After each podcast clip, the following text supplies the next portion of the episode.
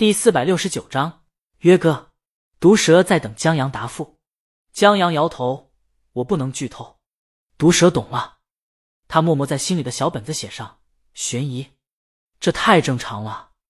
他一看到编剧江阳和梗概的时候，就觉得是悬疑和推理之类的电影。江阳接着说：“但我可以给你说说这个剧本创作背后的故事。”毒蛇忙点头：“可以，可以，这也算一手消息了。”不愧是一起探讨过保温杯泡枸杞的朋友，就是靠谱。江阳咂摸下嘴，渴了。毒蛇愣一下，还以为这是创作故事一部分呢，反应片刻才明白过来。他让江阳等着，他下车直奔超市去了。江阳在身后喊：“不一定非得必须要可乐。”毒蛇给了江阳一个 OK 的手势，然后江阳见毒蛇在回来时手里拿着两瓶苏打水，他递给江阳一瓶。啊，江阳不知道该说大哥实诚，还是说他对大哥期盼太高了。毒蛇问：“怎么了？”江阳摇头：“没，没什么。”他喝了一口苏打水。这剧本创作还得从我岳父说起。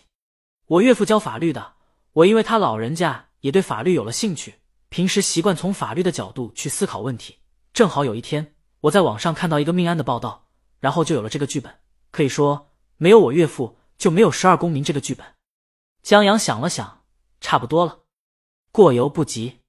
他也确实没说错。当时有一个审判十三次，九次承认杀人的案子闹得沸沸扬扬，那法官是岳父学生，他就这么来的灵感。就这些了。江阳招招手，戴上耳机走人。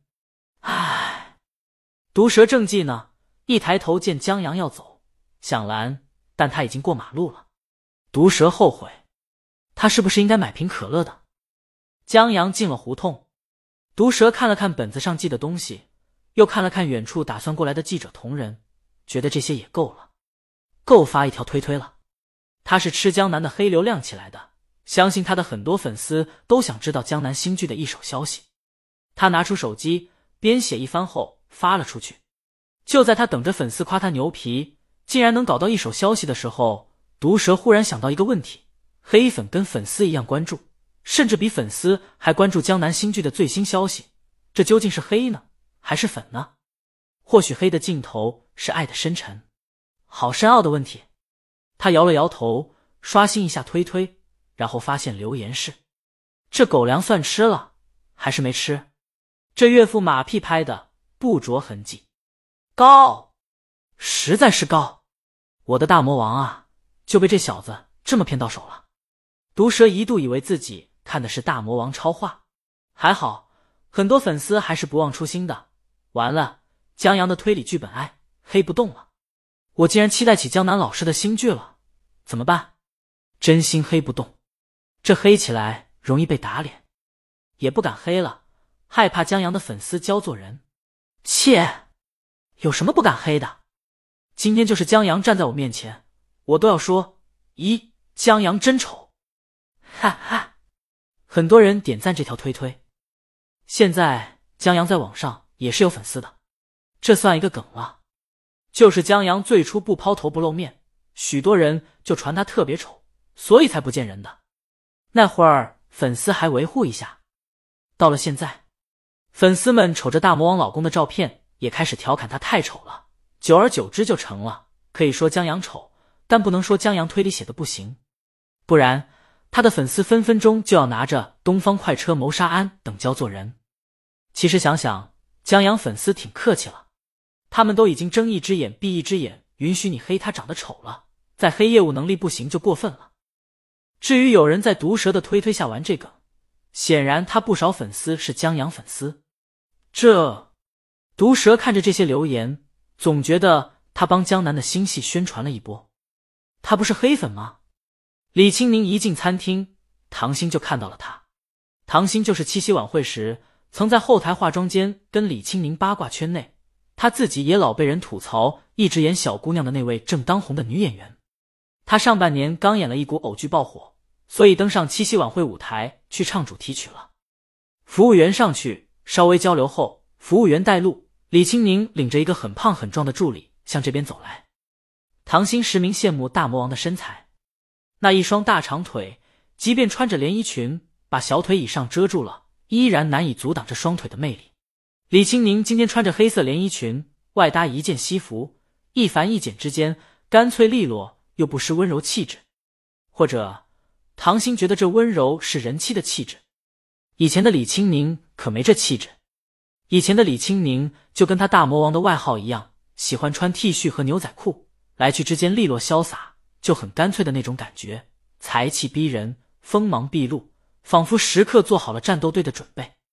现在，这种锋芒藏了起来，变得温婉起来，就好像一个勇猛无双的战士，放下刀，拿起了菜刀，多了一些生活的气息。唐心思绪闪烁间，见李青宁走近，忙站起来去抱一抱李青宁。青宁，姐姐可想你了。少来！李青宁敷衍的抱了一下，坐下来。你今天既然想起请我吃饭了，太阳打西边出来了，说吧，有什么事求我？唐心还真有事求他，但觉得还是委婉一点好。没事儿就不能请你了，咱们可很久没有在一起吃饭了。再说每次约饭都是你忙，不是在陪你老公，就是在去陪你老公的路上。李青宁整理了一下头发，露出白皙的脖子。成家以后都这样，你单身你不懂。唐心总觉得这话里有得意和炫耀，但看李青宁清冷的样子，又看不出来。唐鑫想自己可能多想了，可这伤害却实实在在。他们点菜，李青宁提醒他：“你现在不说，待会儿就没机会了。咱们吃饭就不聊工作了。”而且，唐心请他帮什么忙，决定了他点什么价位的菜。哦，没事儿。唐鑫摆了摆手，然后，哎，对了，我还真有个事儿。李青宁很无奈，别秀你的演技了，本来就不多，直说吧，什么事？唐鑫捂着胸口，青宁，你这也太伤我心了。他投资拍了一部电视剧，相当于流量偶像剧，现在已经拍完了，就差一首主题曲了。我不像你，你是个小富婆，这点投资不伤筋动骨。我不行，这投资可是我的放手一搏，成了。咱以后也是一个小资本，要赔了，那我以后就只能继续演小姑娘了。成败在此一举，青宁你可得帮帮我。唐鑫眨巴眼看着李青宁，试图卖萌求助。你又不是我老公，这一套对我没用。李青宁点了几道菜，把菜单交给服务员。现在外面都说我们工作室是烂片出神曲，你这是又要在我的战绩上添一笔啊？唐鑫，这话说的，我这句不烂。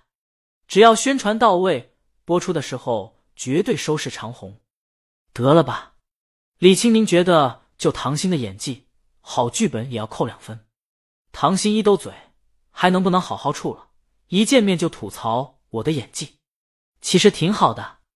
李青宁很诚恳的说：“我和我老公的乐趣之一就是吐槽你的演技。”唐鑫捂住胸口，说吧。李青宁接下来一句话。让唐鑫喜笑颜开，给我说说，你投的这部电视剧是个什么故事？